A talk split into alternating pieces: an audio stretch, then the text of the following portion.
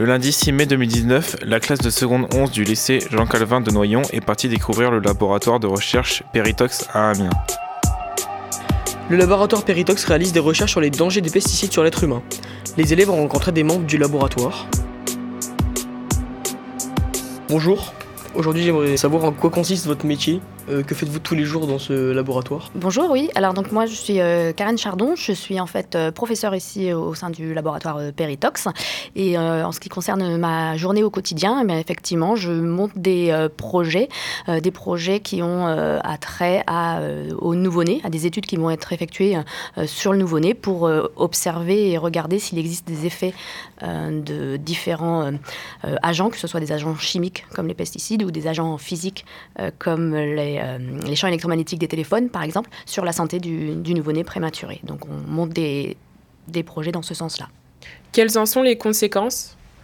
Alors justement, c'est ce qu'on étudie euh, actuellement avec les champs électromagnétiques, puisque bah, effectivement, tous ces, électrons nous, entourent et entourent également le, nouveau-né, parce que la, question, c'est effectivement, on voit de plus en plus l'utilisation des téléphones ou des, nouveaux outils en fait innovants qui utilisent ces ondes électromagnétiques, notamment dans les services, par exemple. C'est ce qu'on étudie nous euh, actuellement, c'est l'impact de ces, euh, de ces ondes sur leurs différentes fonctions.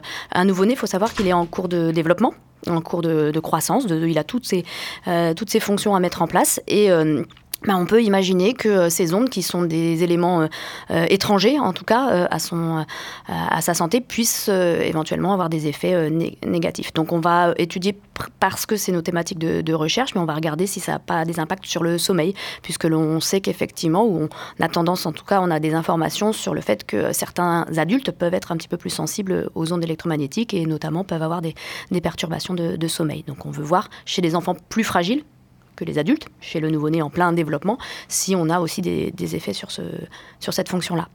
Dans tous, les, dans tous les services du, CHU, en fait, euh, il y a des outils, il y a des appareils, ça émet des, des, ondes électromagnétiques. Alors, c'est pas vraiment les, le, téléphone portable, malgré que les parents euh, ont encore leur, euh, leur, téléphone avec eux dans les, dans les chambres de, de néonatologie. Et on peut, bah, on peut craindre des effets de ces téléphones. Mais pour l'instant, on regarde aussi tous les autres euh, appareils électroniques qui peuvent émettre des, champs électromagnétiques. Il y a différents types d'ondes et de fréquences d'ondes que l'on peut euh, étudier. Donc il y a la téléphonie mobile, celle que l'on entend, mais il y a les antennes relais aussi, et puis il y a donc tous les appareils euh, électroniques qui peuvent en émettre également. Et tout ça, ça peut avoir des effets effectivement négatifs sur, le tout petit qui est en pleine construction.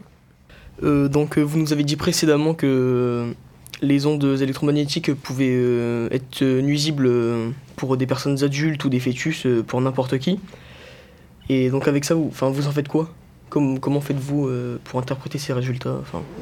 Bah, justement, c'est toute la question de, la recherche, justement. Donc, on essaye, on, observe, ensuite, on va réaliser des, analyses, donc faire ces, des études, les projets dont je parlais, donc on les, on les mène, on les mène à terme, et on a des résultats. Et ensuite, euh, à nous effectivement de diffuser euh, ces, différents résultats. Pour l'instant, on n'en sait rien. Hein. C'est vraiment pour l'instant très euh, novateur ou très les prémices en tout cas des, études qui peuvent avoir lieu chez l'enfant sur les champs électromagnétiques.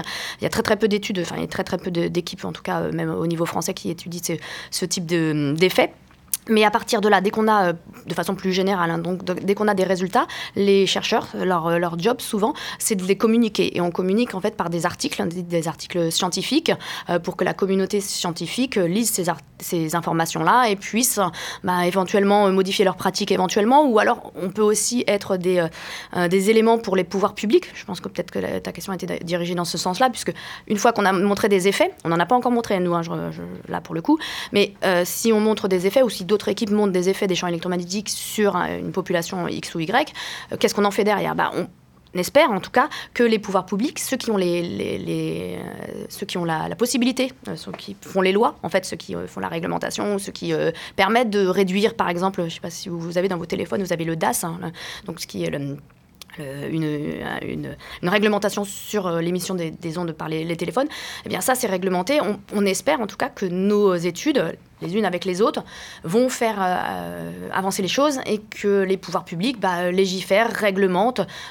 J'aborderai plus du coup le champ des, des, pesticides par rapport à ça et toutes les études pas que la nôtre, mais évidemment l'ensemble des études scientifiques du, nationales et internationales, bah, concourent à ce que l'on éventuellement on arrête d'utiliser. vous avez peut-être entendu parler le, glyphosate par exemple. Donc on essaye de limiter l'usage de ces produits qui semblent et qui pour certains sont avérés comme néfastes sur la santé.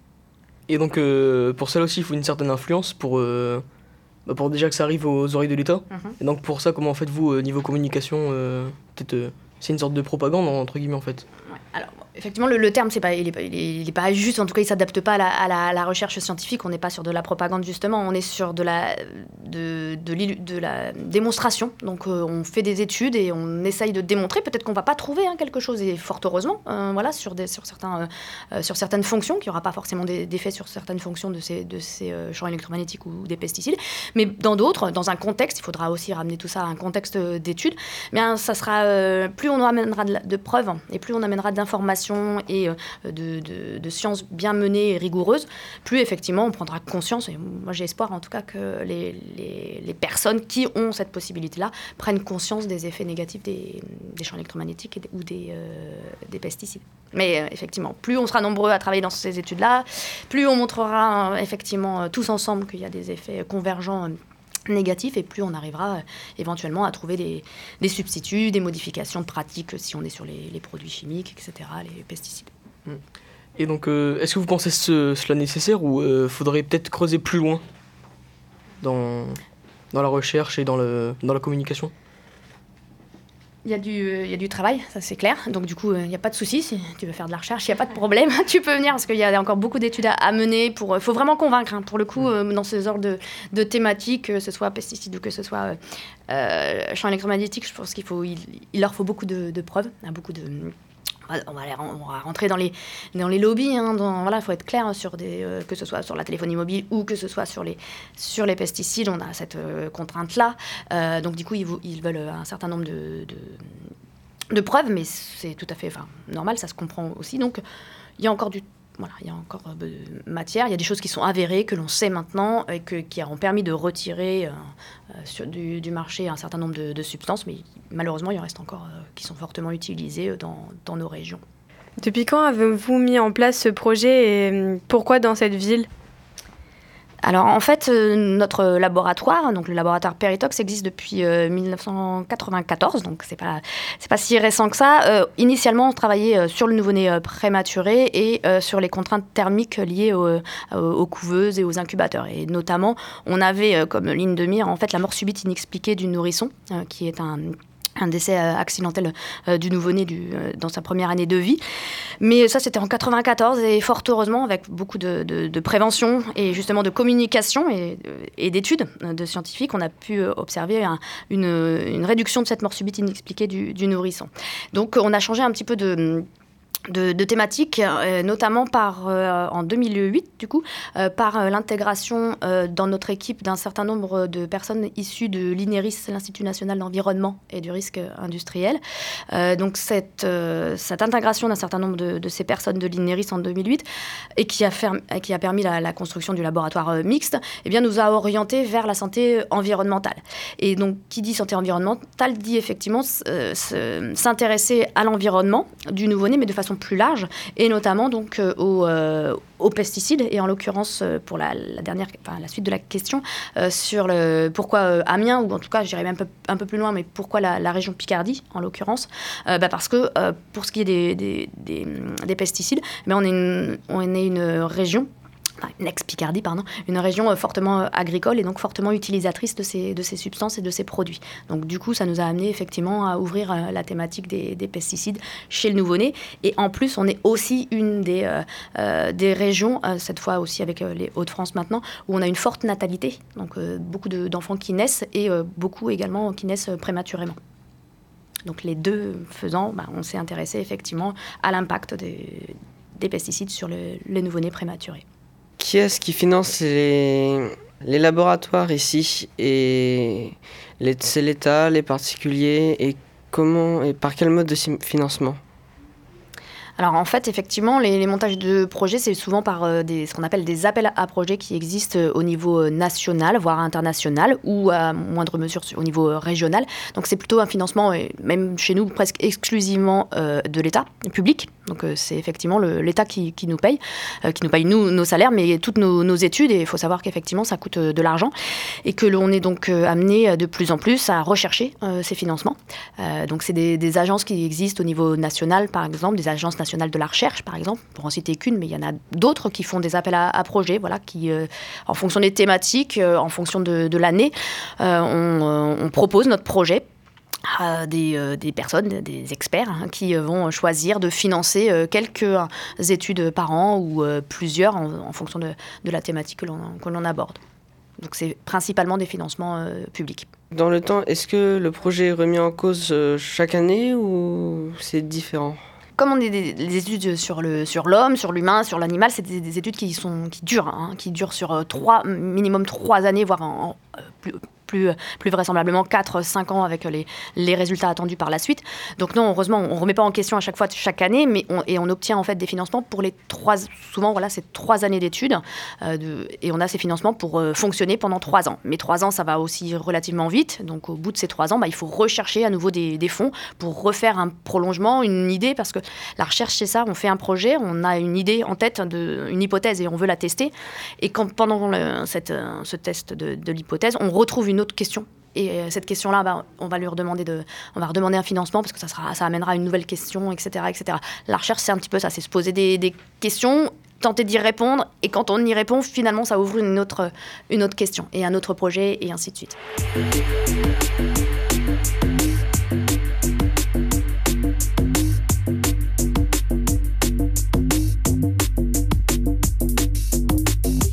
Pourquoi avoir choisi de prendre comme cobaye des rats? Choisir, euh, oui. En fait, euh, on fait des études actuellement chez le nouveau-né prématuré. Notre, de toute façon, notre thématique, euh, c'est l'étude de la, santé du, nouveau-né prématuré. Mais comme on étudie des, expositions environnementales, on peut effectivement pas se permettre, évidemment, d'aller étudier l'ensemble des, des, fonctions chez le chez le nouveau-né. Donc on va avoir recours à des, animaux dans lesquels, par exemple, on peut contrôler euh, l'exposition aux pesticides. Euh, chez le nouveau-né, euh, il est issu de, enfin les nouveau-nés sont tous issus d'enfants, de, pardon, de mamans différentes, exposées complètement différemment, alors que chez les rats, donc qui sont nos, modèles expérimentaux animaux, chez les rats, on peut contrôler cette exposition à un pesticide particulièrement, si on veut voir son, son effet à lui, alors que chez, chez le nouveau-né, eh bien la maman, elle a été exposée à de multiples euh, pesticides. Pourquoi avoir choisi euh, un rat au lieu d'un autre animal? Bah, Alors, euh, effectivement, parce que on a un certain nombre de d'éléments de, comparaison entre le, nouveau-né humain et le, nouveau-né raton. Voilà, il y a des choses qui sont semblables. Et donc, on peut étudier, bah, je vais vous donner un exemple éventuellement, mais la, la, la, flore intestinale, par exemple, du, du nouveau-né, ou du nouveau-né rat comme du nouveau-né enfant ou euh, la, respiration, par exemple. Donc, euh, c'est un modèle que nous, on a choisi qui, avait des similitudes avec le nouveau-né. Étudiez-vous autre chose que l'impact des pesticides sur le corps humain? Alors oui, justement, au niveau du laboratoire, on est divisé en deux thèmes. Donc un thème sur les, pesticides, mais un autre thème sur ce qu'on appelle les, agents physiques, avec euh, notamment les champs électromagnétiques issus par exemple de la téléphonie euh, mobile ou de, hum, des, antennes relais. Et également dans cet aspect euh, agent physique, on s'intéresse à la contrainte thermique, puisque initialement, ce qui nous intéressait, c'était de voir comment évoluer, comment grandissait le nouveau-né dans son incubateur, dans sa couveuse en fait, et notamment au niveau stress thermique.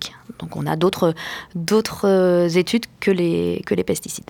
Avez-vous des preuves concrètes de l'impact des pesticides?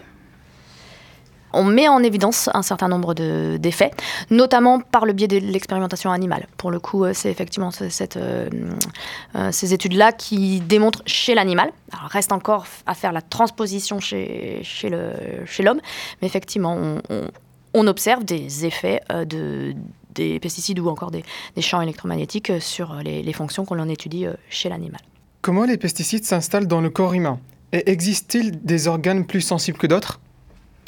Alors, euh, en fait, les, pesticides ou les produits que l'on utilise dans, notre environnement, hein, puisque c'est un grand terme, euh, ce, mot de pesticide, euh, vont pouvoir intégrer l'organisme humain par trois voies principalement, euh, soit par voie inhalée, hein, donc par la respiration, mais là on sera plus sur les utilisateurs de ces produits, donc les, personnes qui travaillent et qui utilisent ces, ces, pesticides dans les champs par exemple, mais dans d'autres corps de métier également, donc ça c'est la voie par euh, la respiration, par la voie euh, cutanée également, donc par, déposition sur la, sur la peau.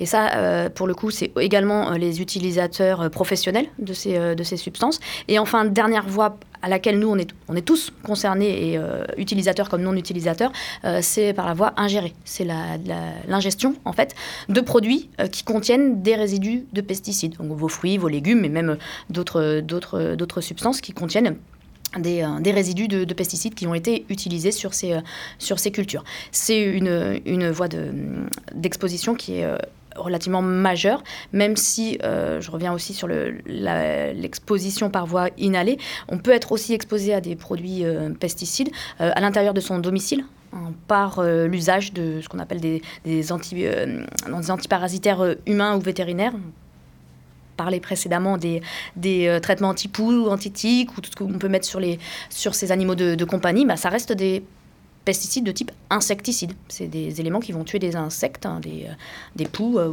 ou d'autres euh, parasites des, euh, des, animaux de compagnie et que l'on peut inhaler quand on fait le, leur traitement. Et sur la, la, deuxième partie de la question concernant des organes les plus sensibles, c'est compliqué de dire qu'il y a un organe plus sensible. Par contre, nous, euh, au laboratoire, on fait l'hypothèse, enfin, c'est pas l'hypothèse, mais c'est, on part du, de, de l'idée que le nouveau-né, et encore plus quand il est dans le ventre de sa maman, est fragile. Euh, pendant longtemps, on a considéré qu'il était protégé par sa barrière, ce qu'on appelle la barrière fœto-placentaire, donc une barrière qui était entre lui et, sa maman. Et on voit que malheureusement, c'est pas euh, pas une barrière aussi protectrice que l'on pensait. Je vais vous donner un exemple d'étude qui a été menée au laboratoire, c'est que l'on a pu montrer que le nouveau-né, dans ses premiers jours de vie, euh, ce qu'il ce qu'il a comme sel, donc euh, ce qu'il fait comme sel, ce sont ce qu'on appelle le méconium, c'est les premières selles du, nouveau-né quand il naît. Ça dure dans les, 3, les 24-48 heures. Quand on regarde dans les selles du nouveau-né, on, retrouve des pesticides euh, utilisés euh, et euh, euh, issus de, la maman. Donc on sait qu'il y a effectivement un transfert de, la, de la maman vers le, le nouveau-né. Quelle est la variante de pesticide la plus dangereuse? Pour essayer de tenter de trouver une, réponse. On fait un classement de certaines substances qui sont reconnues comme euh, CMR, c'est-à-dire cancérogènes, mutagènes et reprotoxiques. C'est-à-dire qu'on sait que certaines substances chimiques et certains pesticides peuvent entraîner ou multiplier en tout cas le risque de cancer, euh, d'entraîner des, mutations génétiques et également, ce qui va nous intéresser encore plus au laboratoire, d'être reprotoxiques, c'est-à-dire avoir des, modifications au niveau de la fertilité, de la reproduction. Donc là, on peut dire que si on fait une gradation, mais c'est compliqué comme, euh, comme réponse, comme question initiale. Mais si on veut mettre une gradation des, des, effets, effectivement, les produits qui sont classés et reconnus comme CMR, là, effectivement, c'est des produits euh, extrêmement, euh, extrêmement dangereux. Comment on peut se protéger contre les pesticides?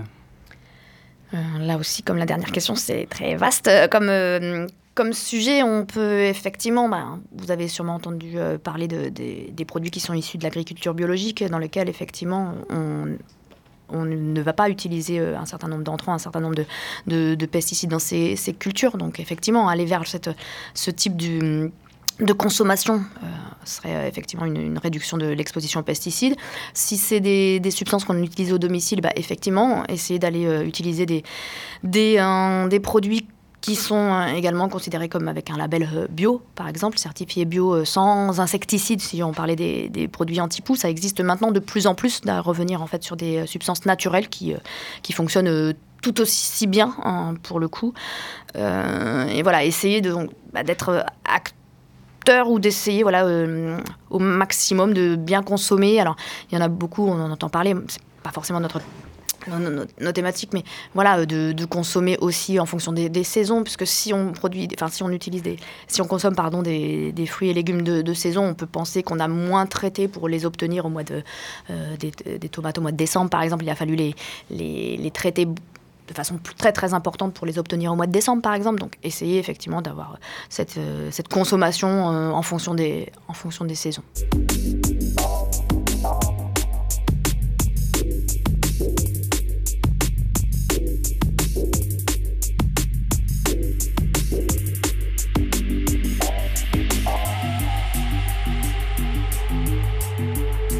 Marion Guibourdanche, doctorante au sein du laboratoire Peritox en deuxième année en biologie santé. Pour en arriver là, quel type d'études avez-vous fait? Donc là, je suis actuellement en deuxième année de, thèse. Euh, il y a deux chemins principaux euh, qui se dessinent pour arriver en, thèse. Euh, le premier, c'est le passage par la, voie universitaire. Donc c'est faire une licence en trois ans, puis un master. Et ensuite postuler pour une thèse, ce qui n'est pas mon cas et qui est le cas le, plus rare, entre guillemets. je suis passée par une, école d'ingénieur donc j'ai fait une école d'ingénieur euh, post-bac avec euh, une, une, école euh, préparatoire intégrée. en l'occurrence, moi, à, à Beauvais, une salle dans les thématiques alimentation et santé. après le bac, qu'avez-vous fait?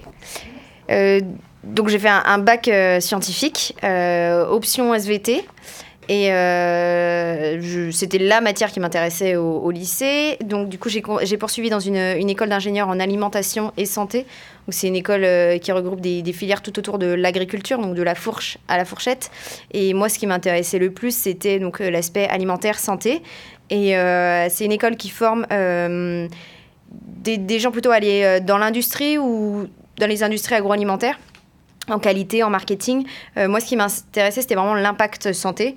Donc, euh, pour creuser euh, là-dessus, j'ai fait tous mes stages et mes expériences dans des laboratoires de recherche en santé, donc dans des centres du, goût, par exemple, qui s'intéressent à, à, des maladies liées à la malnutrition, par exemple. Euh, et, du coup, j'ai voulu approfondir et, euh, et, je suis arrivée en thèse euh, comme ça sur des thématiques toujours un peu agriculture, alimentation, santé. donc ma thèse s'intéresse à l'impact des pesticides en périnatalité. Y a-t-il des évolutions de carrière possibles? J'espère, oui. Après un bac plus 8, ça serait sympa, je pense. non, oui, évidemment, dans, dans différentes voies. Donc le modèle classique, c'est de euh, de continuer dans la recherche euh, en étant donc euh, maître de conférence, enseignant-chercheur. Donc continuer la recherche et enseigner les dernières trouvailles scientifiques auprès de, d'étudiants à la fac. ça, c'est la voie entre guillemets classique. on peut également intégrer des, des, industries en fait pour travailler donc sur des, des recherches un peu plus appliquées. Et puis après, euh, différentes, euh, différentes voies, différents rebonds sur, euh, sur... Ça peut être sur la thématique de recherche, par exemple, ou travailler dans l'environnement, travailler dans des agences de, de, prévention, de communication, ce, ce genre de, de voies sont possibles. Quels sont les métiers présents dans le laboratoire? Donc au sein du laboratoire, on, a différents types de métiers qui gravitent. si je prends échelon par échelon, je, considère le, métier de thésard comme étant un, métier à tant que tel, puisqu'on est étudiant, mais on est également euh, salarié. Donc c'est euh, une fin d'études et un premier pas dans la, dans la vie professionnelle sur une expérience de, de trois ans.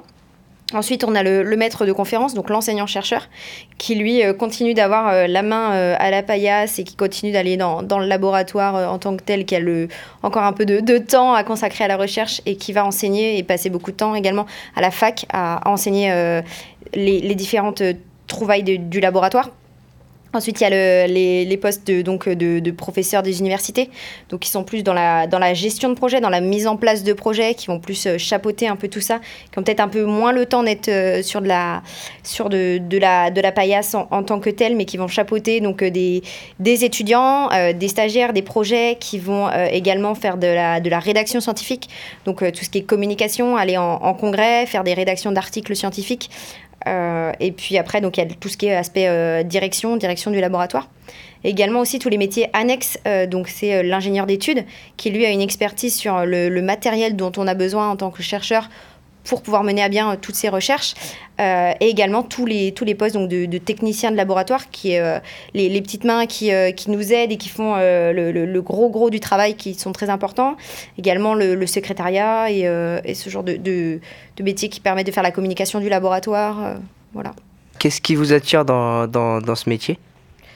Moi, ce qui m'attire dans, dans, ce métier, c'est euh, l'inconnu, c'est répondre à des problématiques, à des, à des hypothèses, essayer de, mieux comprendre euh, le, le, monde qui nous entoure, et plus particulièrement sur des, sur des thématiques euh, qui, moi, m'intéresse, mais euh, il y a de la recherche dans, tellement de, domaines et de métiers différents que peut-être que certaines matières peut-être plus que d'autres, euh, mais voilà, c'est le fait de, mieux comprendre le monde dans lequel on, vit, de pouvoir faire de la prévention, de la communication là-dessus, et surtout de, partager toutes ces trouvailles et ces savoirs au, grand public pour pouvoir faire avancer les choses.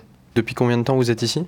Donc moi, ça fait un an et demi que, j'ai commencé ma thèse au, sein du laboratoire. Donc euh, certains doctorants sont là depuis un peu plus longtemps parce que euh, ils ont pu faire leur, stage donc de fin d'études, le, stage de master 2 euh, au sein du laboratoire. Mais euh, une thèse donc est composée sur trois ans ou plus si affinité. En général, ça s'étale un peu plus sur, sur une quatrième année, mais la, durée, la durée du contrat est de, trois ans. Donc là, moi, ça fait un an et demi, je suis à la moitié de ma thèse.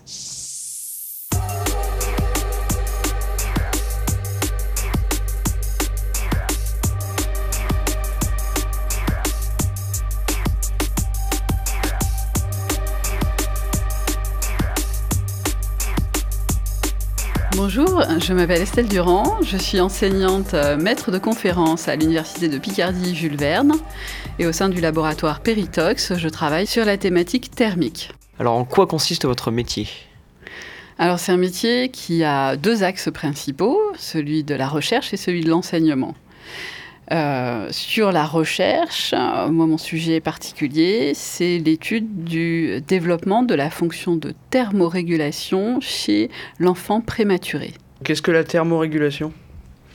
Alors vous le savez peut-être, euh, chez les humains, la température interne, elle est à peu près fixe, autour de 37 degrés. Et pour la maintenir à 37 degrés, il y a un certain nombre de mécanismes physiologiques notamment, mais comportementaux aussi, qui permettent euh, de maintenir toujours cette température. Donc c'est le métabolisme, mais c'est aussi les comportements, l'habillement, ce genre de choses. Quelles sont les différences entre la thermorégulation chez un enfant et chez un adulte? Alors il y a de très grosses différences entre la thermorégulation d'un prématuré et celle d'un adulte. C'est que le prématuré, il est né avant le terme et en fait ses fonctions physiologiques ne sont pas matures, elles ne fonctionnent pas encore. Euh, comme celle d'un individu normal. Et du coup, il a du mal à maintenir sa température.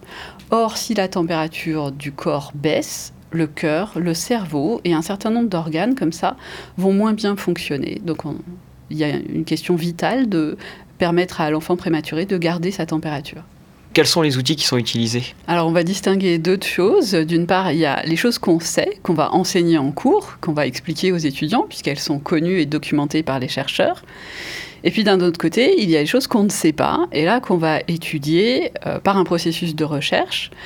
Et euh, ici, on utilise, en termes d'outils, on utilise les mannequins thermiques euh, que vous avez pu euh, voir tout à l'heure, qui nous aident à modéliser l'enfant dans l'incubateur, la couveuse qu'on a dans les services de prématurité, et qui nous permettent d'étudier justement cette fonction de thermorégulation. Est-ce que vous pouvez nous expliquer la fabrication des outils de mesure, s'il vous plaît? Alors, les outils de mesure, je vais vous parler principalement du mannequin thermique qu'on a ici. C'est un mannequin qui a été fabriqué sur mesure, qu'on a fait euh, fondre chez un fondeur, qui a ensuite été équipé d'un certain nombre de capteurs par quelqu'un ici qui est un ingénieur euh, d'études euh, expérimentales et euh, qui euh, l'a euh, équipé non seulement des capteurs, mais aussi de tous les éléments qui permettent de le connecter à un ordinateur. Et ainsi, on a tous les paramètres thermiques, énergétiques qui concernent ce mannequin et qui nous permettent de modéliser ce qui se passe chez un prématuré. Pourquoi est-il peint dans une teinte mate, ce poupon? Alors la couleur du mannequin est très importante parce que on cherche à imiter au plus proche la réalité euh, de ce qui se passe chez l'enfant. Et une des façons d'échanger de la chaleur avec l'environnement, c'est l'infrarouge. C'est des images que vous avez peut-être déjà vues à la télé. Avec une caméra infrarouge, on voit ce qui est le plus chaud euh, dans des couleurs plus euh, rouges ou plus jaunes. Et en fait, du coup, pour que le mannequin absorbe l'infrarouge comme la peau humaine, on le peint en noir mat et ainsi on a les mêmes valeurs d'absorption de l'infrarouge. Quelles sont les particularités des nouvelles couveuses? Alors nous ici, ce que l'on développe, c'est un moyen de contrôle euh, informatique de ces incubateurs qui soit adapté à chaque enfant. Donc on étudie tous les paramètres de l'enfant, on les modélise, ensuite on programme un logiciel et en même temps on mesure des éléments de température chez l'enfant et l'incubateur va être réglé automatiquement à la bonne température par le logiciel qu'on a développé.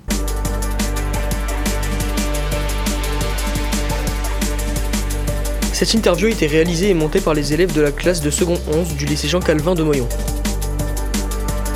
Ce projet a été réalisé dans le cadre des parcours découvertes proposés par la région Hauts-de-France en partenariat avec Ombelli Sciences et Radiographite.